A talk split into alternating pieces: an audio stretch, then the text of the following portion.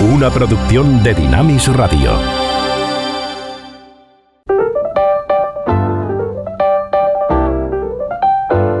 Ruta 66. Un recorrido con José de Segovia por la cultura popular a la luz de los 66 libros que iluminan el camino de la vida. El camino de la vida está lleno de sorpresas. Una y otra vez nos encontramos en encrucijadas que no sabemos qué senda es la que hemos de tomar.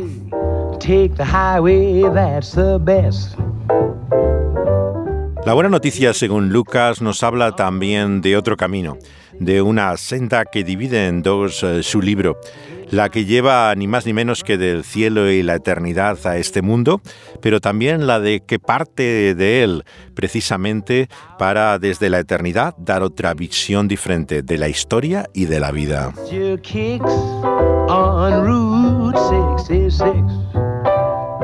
El tiempo pasa y una y otra vez lo que notamos es su transcurso.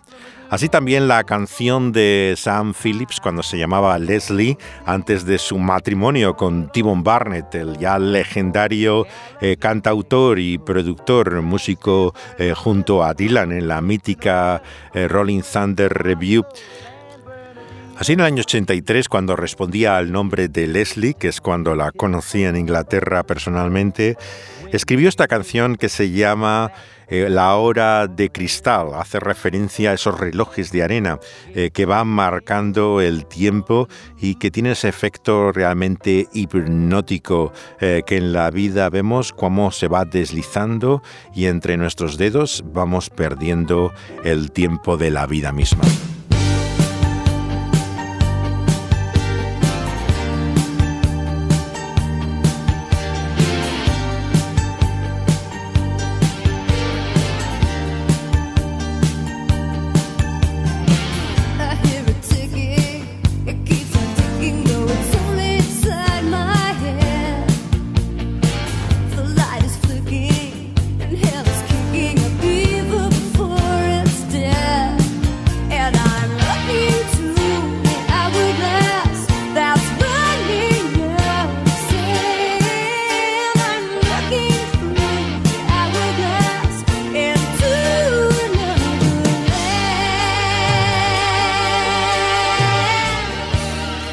De los misterios hasta ahora del Evangelio ha sido por qué Jesús calla cuál es su misión, su propósito mesiánico en la vida y en la historia.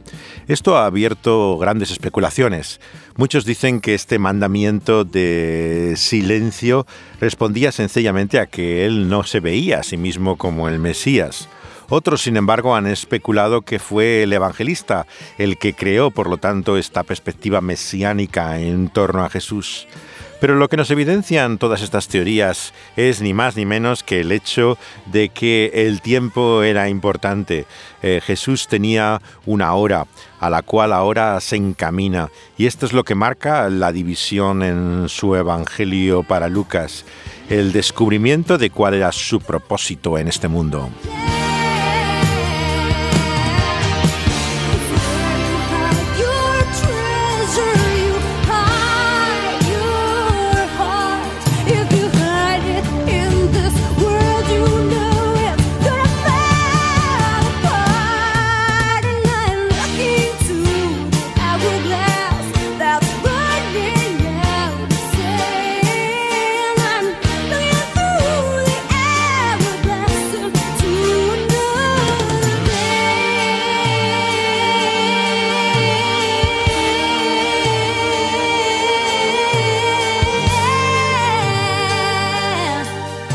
Estoy viendo la hora en el cristal, como refiriéndose a ese reloj de arena que va corriendo y llegando al final su tiempo. Así contempla desde su juventud de Leslie Félix la perspectiva de la muerte misma, la cita ineludible a la que todos nos dirigimos, pero que Jesús ve como la hora y el propósito mismo de su vida. Es para lo que ha llegado a este nuestro mundo, precisamente para dejarlo, para morir.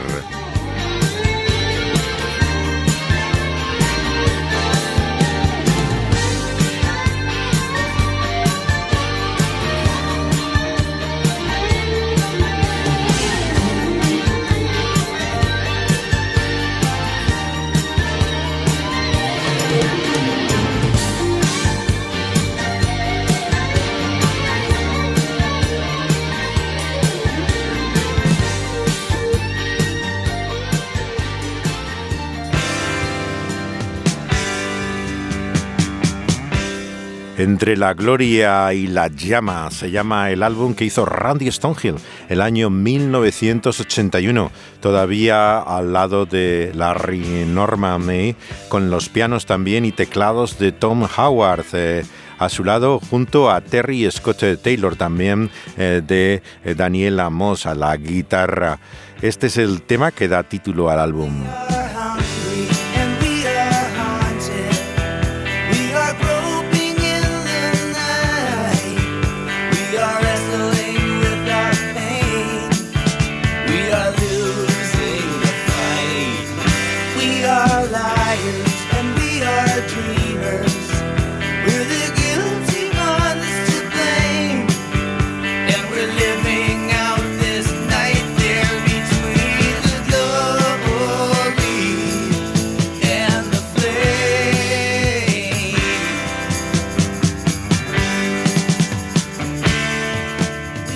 Somos peregrinos y extraños, nombres sin rostro, que estamos aquí, abandonados en esta roca que se desmorona, héroes y villanos, perdidos en nuestra vergüenza, entre la gloria y la llama.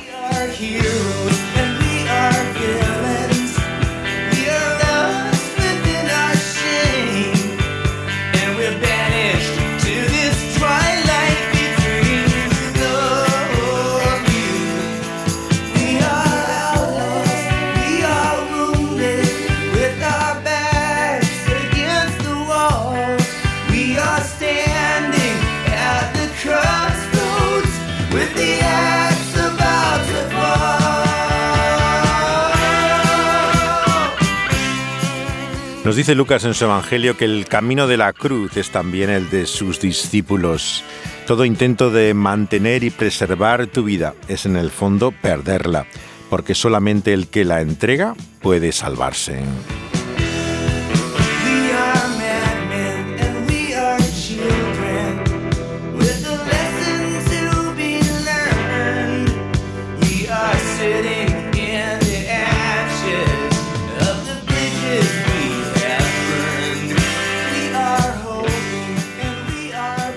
La gloria que descubren los discípulos a continuación en el relato de Lucas vemos que se presenta en esa transfiguración, que realmente es una transformación más que una visión, cuando ven junto a Elías y a Moisés, a Jesús, con toda la gloria divina. Y Pedro expresa su asombro y maravilla. Jesús es el segundo Moisés que viene a mostrarle ese camino a su pueblo en ese desierto en que se encuentran, les lleva a esa tierra prometida.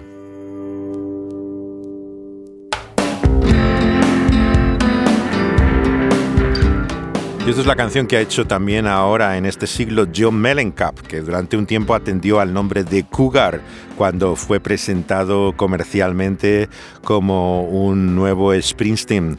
Él ha continuado su carrera de una forma mucho más modesta, pero llena de referencias espirituales como esta, la canción de su viaje de vuelta a casa, Arrive Back Home.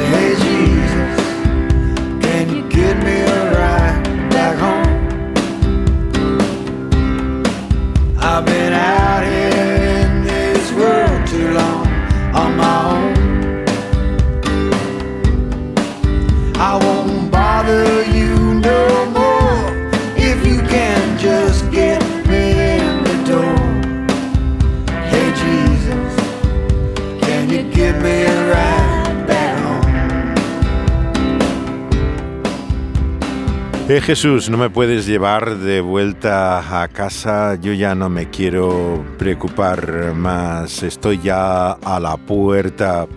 Antes era joven y fuerte, pero ahora ya el tiempo no me promete gran cosa. Eh, quiero dejar de estar solo, quiero encontrar el camino de vuelta a casa.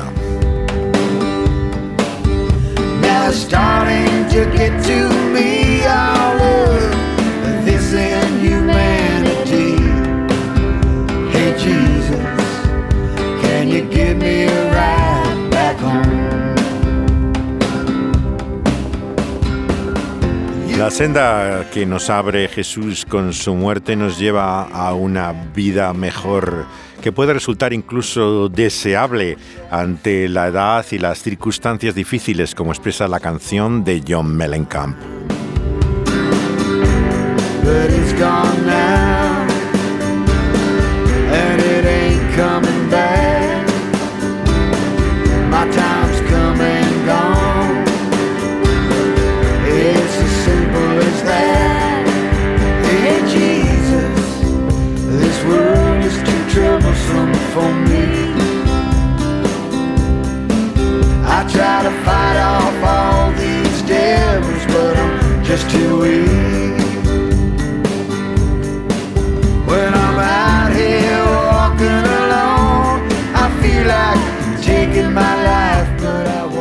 La locura que aparentemente nos presenta el Evangelio, que es perder la vida para ganarla, se ve desde otra perspectiva. Porque ¿qué podemos perder cuando tenemos ya esa vida eterna? Es así como Jesús le plantea el desafío del futuro a sus discípulos.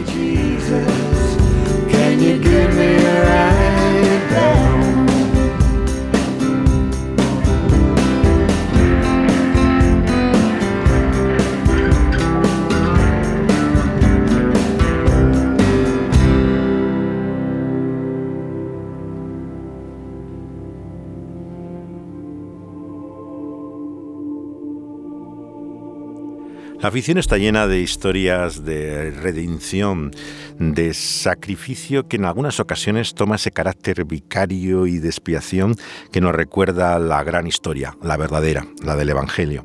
Esta sin lugar a dudas es la película El fuego de la venganza, como se le llama en España, o El hombre en llamas en Hispanoamérica, que es más cercano al título original en inglés. Una curiosa producción estadounidense, pero que se desarrolla en México de Tony Scott, el hermano de Ridley, británico por lo tanto, eh, que en el año 2004 hizo esta increíble historia basada en una novela eh, de Queenel y que protagonizó ni más ni menos que Denzel Washington.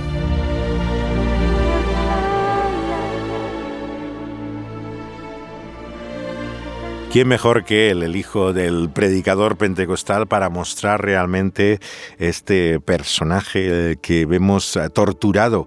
Aquí hablando con Chris Walken, otro de estos personajes realmente eh, misteriosos que ha creado el cine de los años 70 y que aparece afincado en México en medio de una trama realmente oscura y con un pasado aún más vergonzoso. Aquí yo vivo como un rey. Ya lo veo. ¿Has ido trabajando? Sí, no. No, no, he ido moviéndome. Colombia, un par de sitios innombrables. No hay nada que me atraiga. ¿Crees que Dios nos perdonará lo que hemos hecho? No. ¿No? Yo tampoco. Desde el principio la película no se anda con rodeos, nos muestra ya de lo que se trata es del perdón de Dios en esta historia.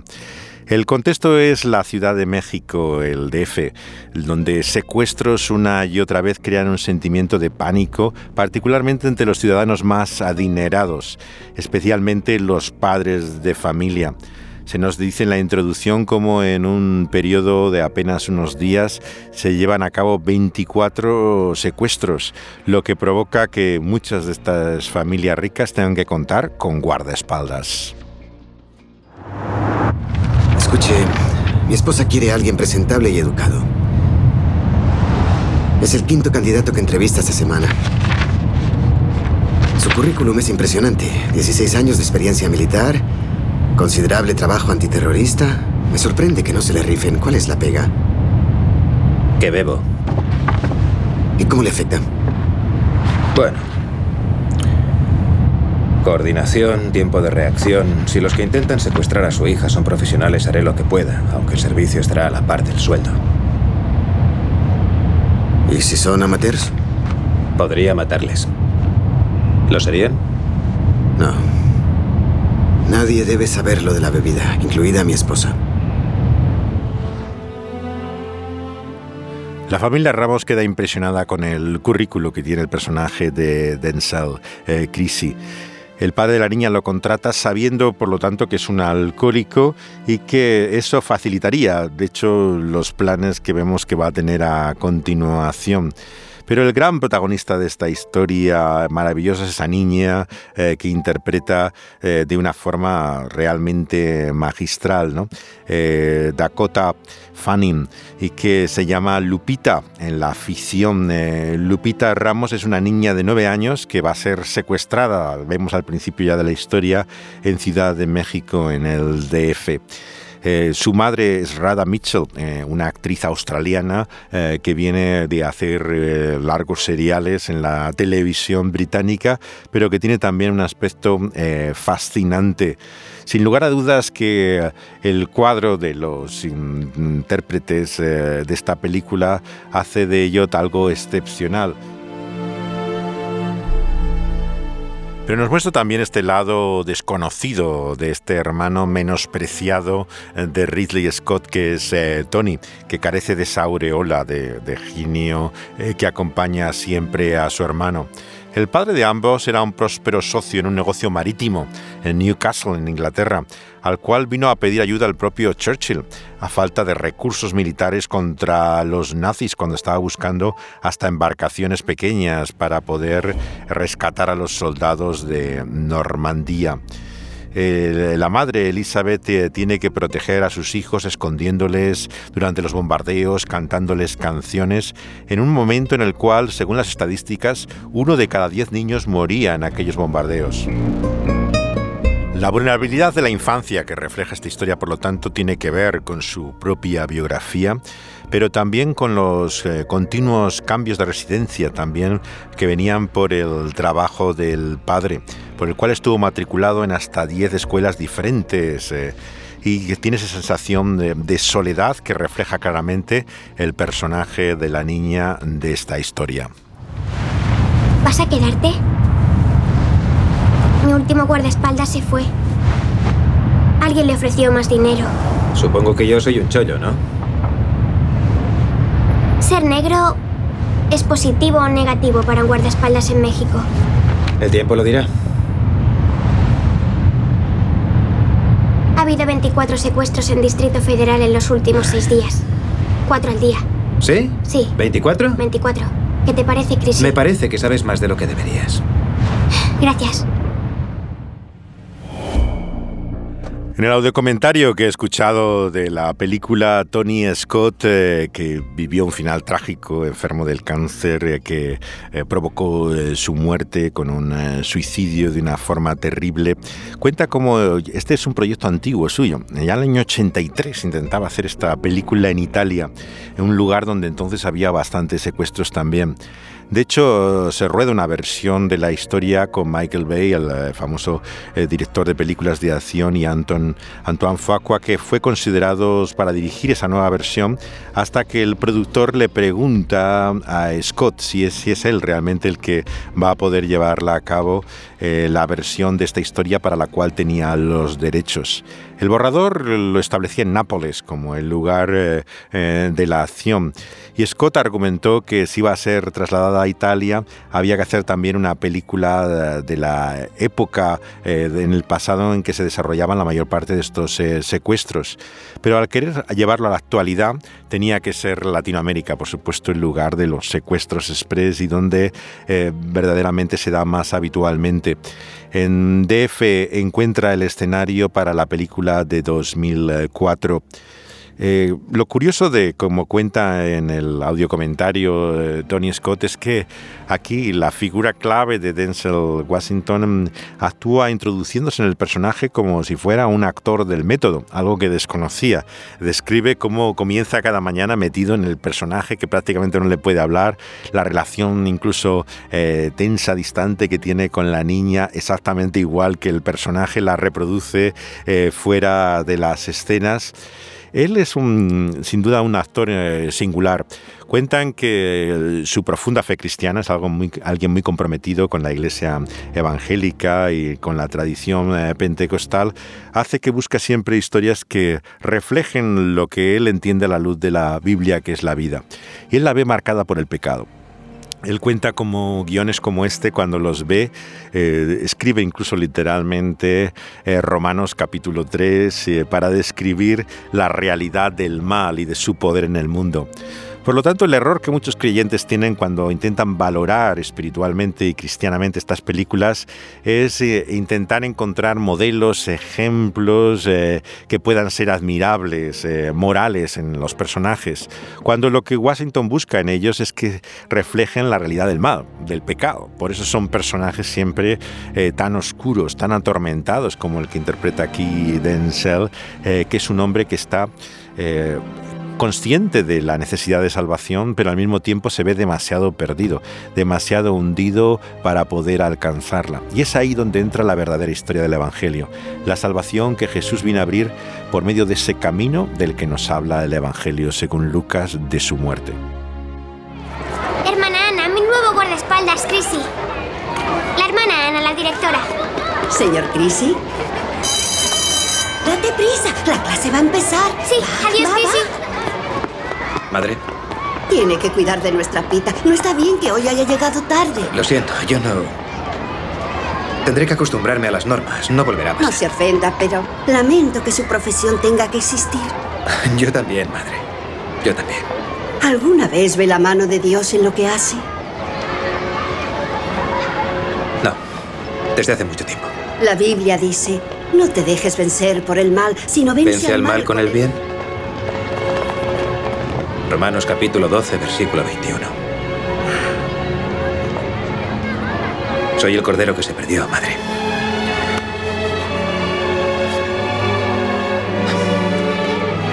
Más claro, imposible. El personaje de Denzel Washington no solamente es alguien claramente consciente del mensaje bíblico, sino es que te cita hasta los versículos eh, exactos de la escritura.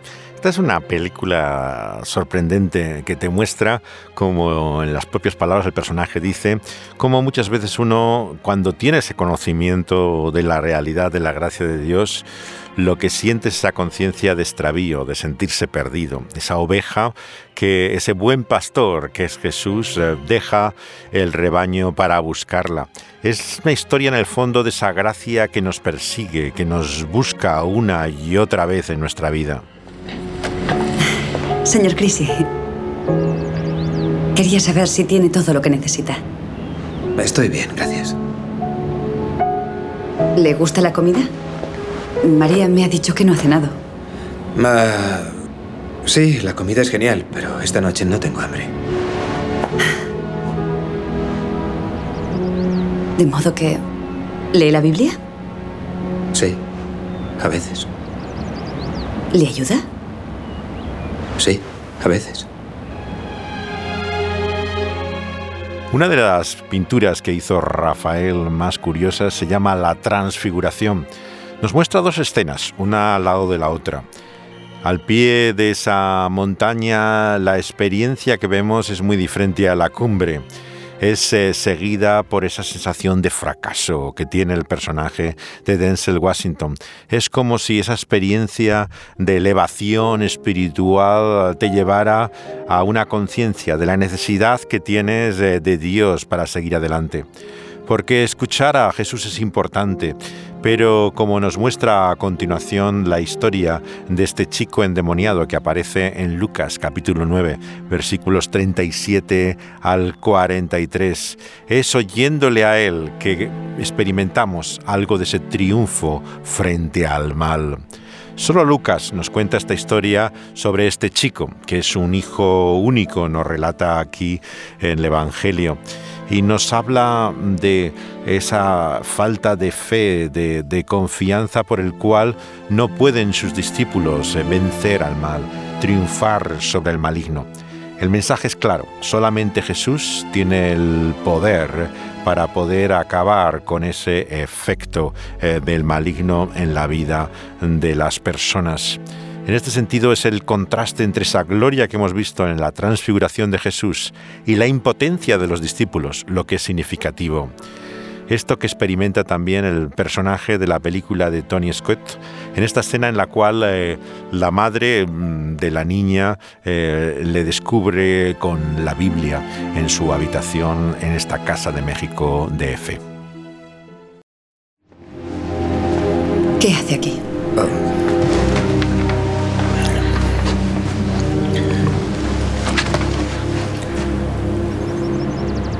He venido a por mis cosas. No he encontrado la Biblia. Creí que estaría aquí. La cogí prestada. Bien. Qué locura, ¿no? Una semana estoy decidiendo a qué discoteca iremos y a la siguiente leyendo la Biblia. Eso es bueno.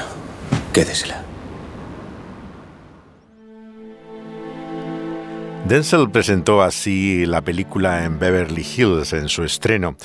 Eh, dice la prensa que estaba con las gafas en la nariz y una Biblia en la mano, en una manera que recordaría a su propio padre predicador pentecostal. Les leyó a los periodistas unos pocos versículos del libro de Romanos, dice la prensa, y eh, todos los reporteros que estaban en ese hotel de Four Seasons les escuchaban eh, con curiosidad de ver a dónde iba a llegar el actor eh, con ese comienzo de la rueda de prensa sobre la película. Y él les, les, dijo a los periodistas que todo ser humano, en cierto sentido, recibe capacidades, talentos para escribir, para actuar, pero ¿qué haces con ellos? El actor que tenía entonces 49 años habló de esa dimensión espiritual de esta película que se llama en inglés Man on Fire y eh, hablaba eh, también de el conflicto que tiene este eh, guardaespaldas con la, la fe que nos muestra en tantos momentos de esta historia que estamos recordando.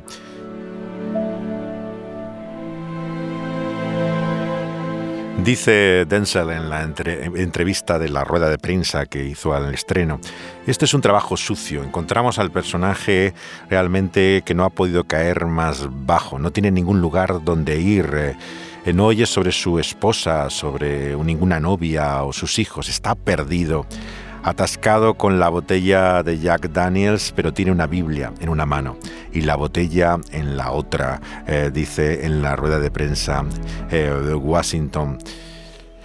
En un sentido tiene un paso en el infierno, digamos, pero esta niña Pita es como una especie de ángel que viene a su vida y que le ayuda a encontrar el amor.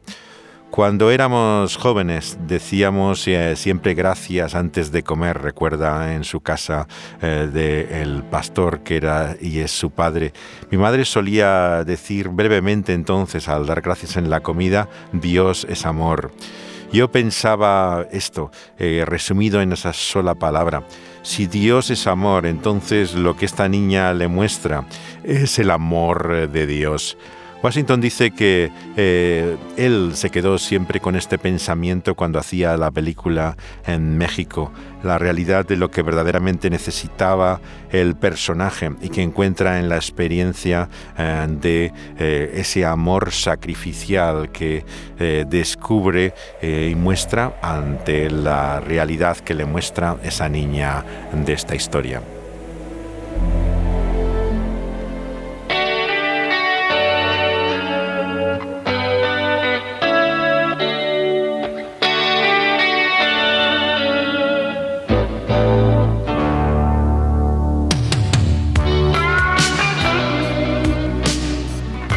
Gente, preparaos porque viene un tren. No necesitas equipaje, solamente subirte porque lo que te hace falta es la fe y decir gracias al Señor.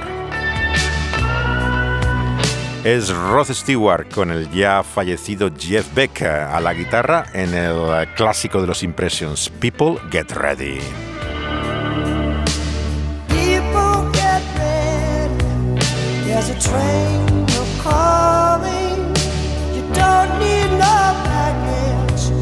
Just get on board. All you need is faith.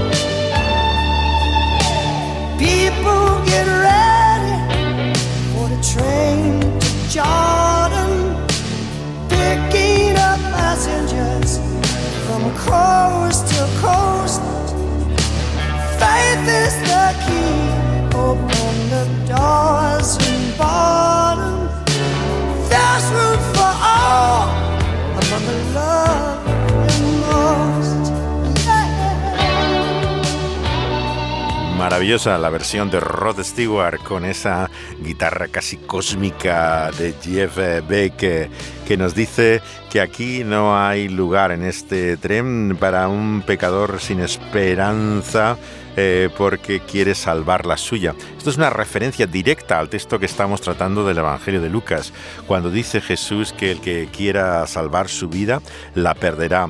Esta era la inspiración que había detrás de esta canción original de los Impressions, que retoma eh, temas de los espirituales negros que comparan la salvación con ese tren y cómo la gracia hace que lo que nos hace falta es fe. You would hard on oh, me, God, just to save his own.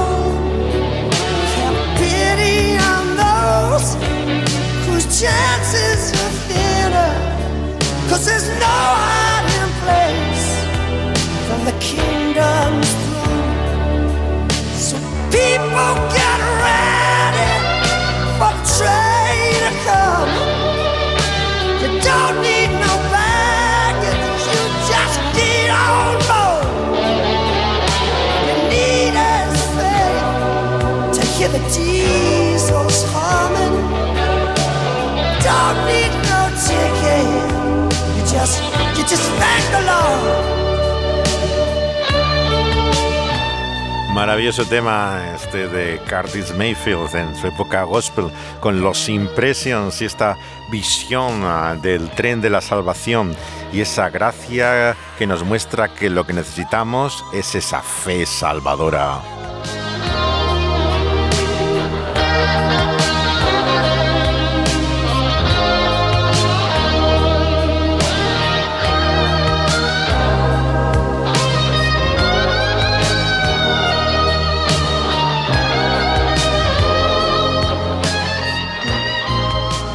En lo que descansa esa fe es en la obra que Cristo Jesús ha hecho. A continuación nos muestra a Lucas como una vez más les anuncia su muerte. Les dice que entre bien en sus oídos esas palabras, que el Hijo del Hombre va a ser entregado en manos de los hombres.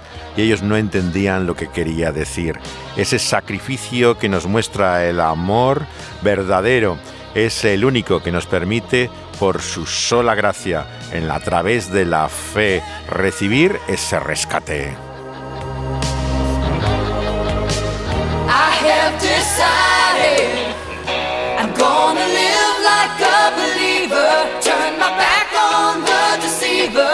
I'm gonna live what I believe. I have decided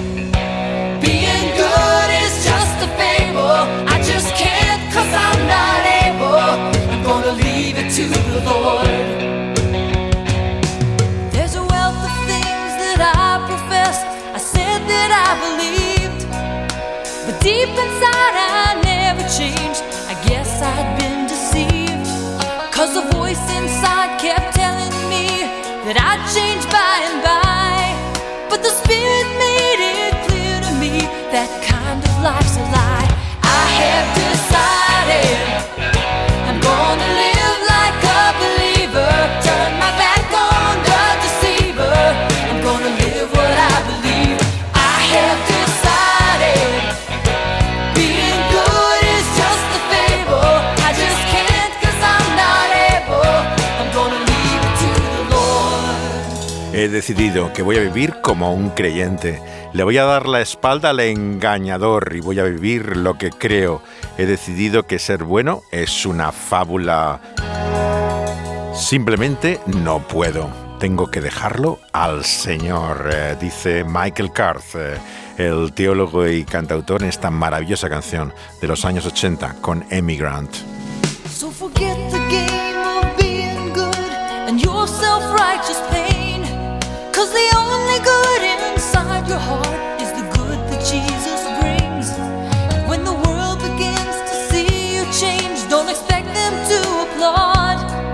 Keep your eyes on him and tell yourself, I've become the worker.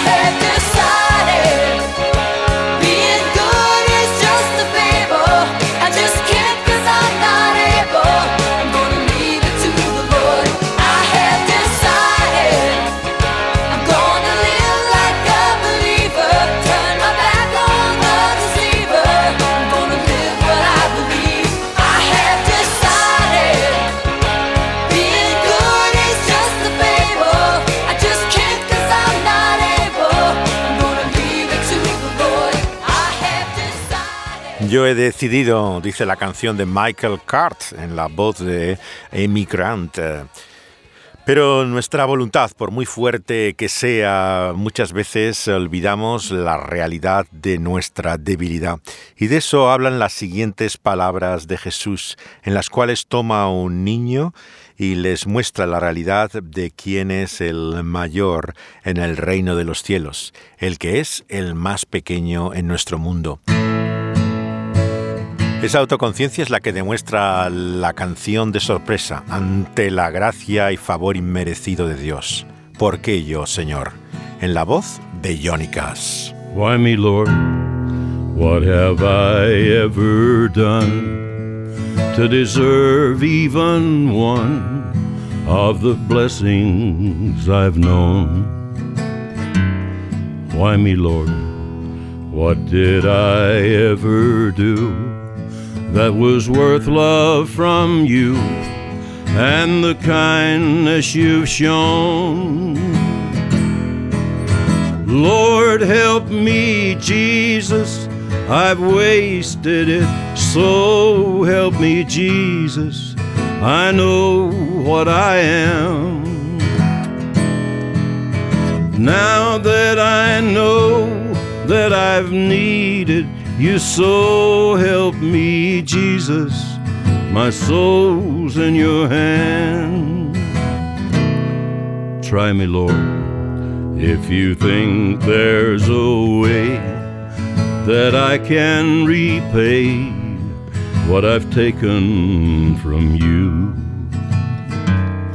Maybe, Lord, I could show someone else what I've been through myself on my way back to you. Lord, help me, Jesus. I've wasted it, so help me, Jesus. I know what I am. Now that I know that I've needed you, so help me, Jesus. My soul's in your hand.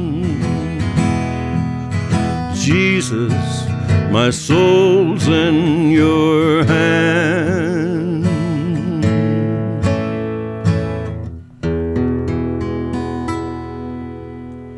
¿Quién soy yo? Se pregunta en esta canción de Chris Christopherson que escuchamos ahora de fondo Johnny Cash en los últimos años de su vida la gracia que le ha perseguido una y otra vez. Cuando Jesús les muestra a ese niño, indica ese conocimiento de uno mismo eh, que te muestra tu insuficiencia, tu debilidad. Chris Christopherson la hizo después de haber tenido su gran éxito con Janis Joplin, eh, Me and Bobby McGee, que cantaba ella justo antes de su muerte, el año 70, por la sobredosis de heroína combinada con el alcohol que hacía estragos entre ellos. Muchos le vieron a él como responsable de esa muerte, y antes de estar con Barbara Streisand, en la película Ha nacido una estrella en el 76, él va de una mujer a otra, John Bay dice también que estuvo con él en aquella época, y está entre el alcohol y las drogas prácticamente consumido. estaba convencido de que iba a una muerte segura eh, haciendo eh, cosas arriesgadas con los coches y las motos, eh, siempre en peligro. Pero ocurrió algo sorprendente. Un día volvía de un concierto benéfico, un sábado por la noche, a principios de los 70, y se queda por la noche con una cantante con la que estaba Connie Smith, que le dijo que a la mañana siguiente ya iba a ir a la iglesia. Él no solía ir a la iglesia en medio de ese estilo de vida salvaje. El pastor eh, de esa congregación que se llamaba el Templo del Evangelio se llamaba Jimmy Snow. Jimmy Snow había actuado con Elvis, tenía problemas con el alcohol, las pastillas en aquella época y tuvo una conversión dramática a la fe evangélica el año 58. Dejó toda la industria del espectáculo y se hizo pastor de las Asambleas de Dios, era una iglesia pentecostal. Cass había tenido una especie de reconversión también en su iglesia después de haber tenido ese mismo origen y haberse apartado durante prácticamente una década. Había vuelto a la fe a través del pastor Snow.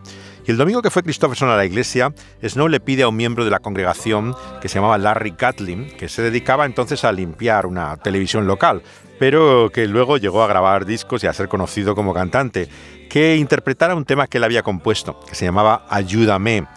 La canción era un ruego, un clamor a Dios eh, por ayuda. Al oír la canción, Christopherson empezó a sentirse tocado, conmovido. Todos tenían la cabeza baja orando y estaba haciendo el llamamiento eh, final tras su predicación el predicador. Dijo que si alguien se sentía perdido, que levantara la mano. Y Christopherson hizo lo que nunca podía imaginarse que hubiera hecho. De repente sintió como si la mano se le levantaba, casi sin darse cuenta, y esperaba que desde luego nadie le viera ni le mirara. El pastor dijo que si alguien estaba dispuesto entonces a ser salvo, que pasara al frente. Y pasó, claro, lo que nunca imaginó que ocurriría. Se levantó y fue en medio de toda aquella gente eh, delante. Christopher no se acuerda lo que le dijo el pastor, pero era algo así como que si quería aceptar a Cristo en su vida. Y él le dijo, pues no lo sé. Y confuso lo que, lo que ocurrió es que estaba de rodillas, deshecho en lágrimas. Algo que nunca hacía, puesto que era una persona eh, bastante fría siempre. Pero se vio totalmente cargado y lleno de esa sorpresa del favor de Dios.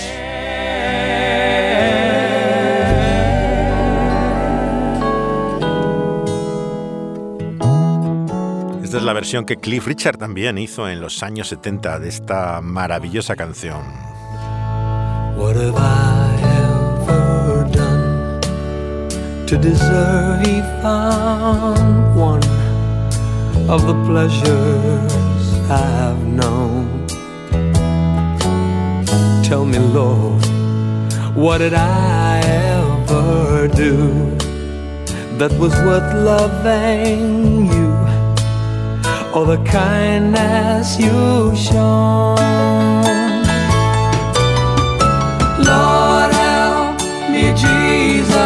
I wasted so. Help me, Jesus, I know what I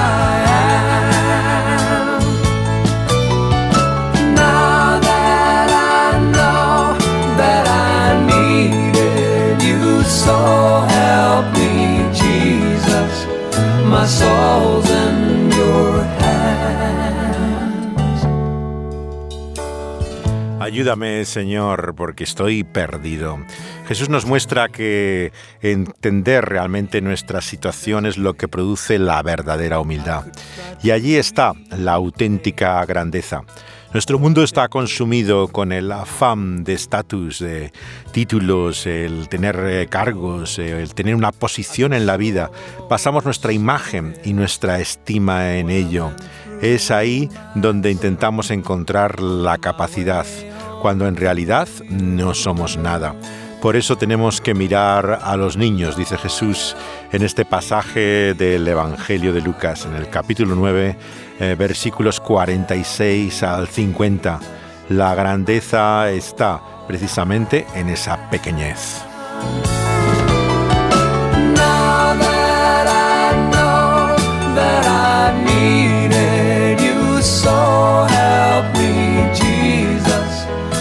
Soul's in your hands. Help me, Jesus. My soul's in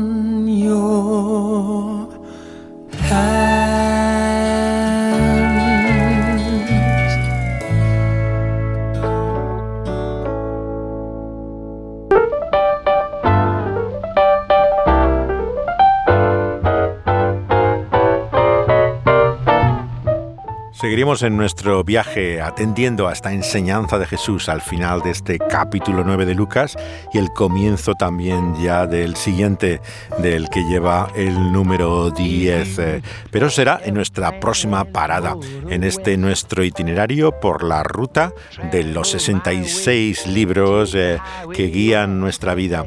El manual de instrucciones y la luz en medio de la oscuridad del camino. It winds. Pueden volver a escucharlos todos desde el principio. Están subidos luego en plataformas después de su emisión en Dynamis Radio, donde pueden oírlos también en vivo y por internet. Eh, están luego en plataformas como la que tiene la emisora en SoundCloud, con un excepcional sonido. También en Evox, una popular plataforma donde están muchos podcasts en español, los encuentran como El Pulso de la Vida, que es el programa también de Dynamis Radio, donde están estos programas de Ruta 66. Los encontrarán también incluso en la plataforma internacional, donde hay muchos de los eh, podcasts en tantos idiomas eh, y mucha música, por supuesto. Estamos hablando de Spotify, donde está también Ruta 66, así como incluso eh, para los usuarios de, de, Mac y de iTunes, está en Apple, también pueden encontrar los programas de Ruta 66.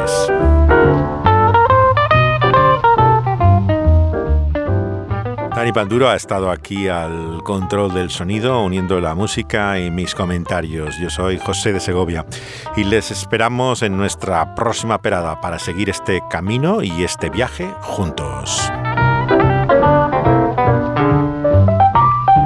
Hasta entonces reciban nuestros abrazos, saludos, besos, juntos, por separado, como prefieran.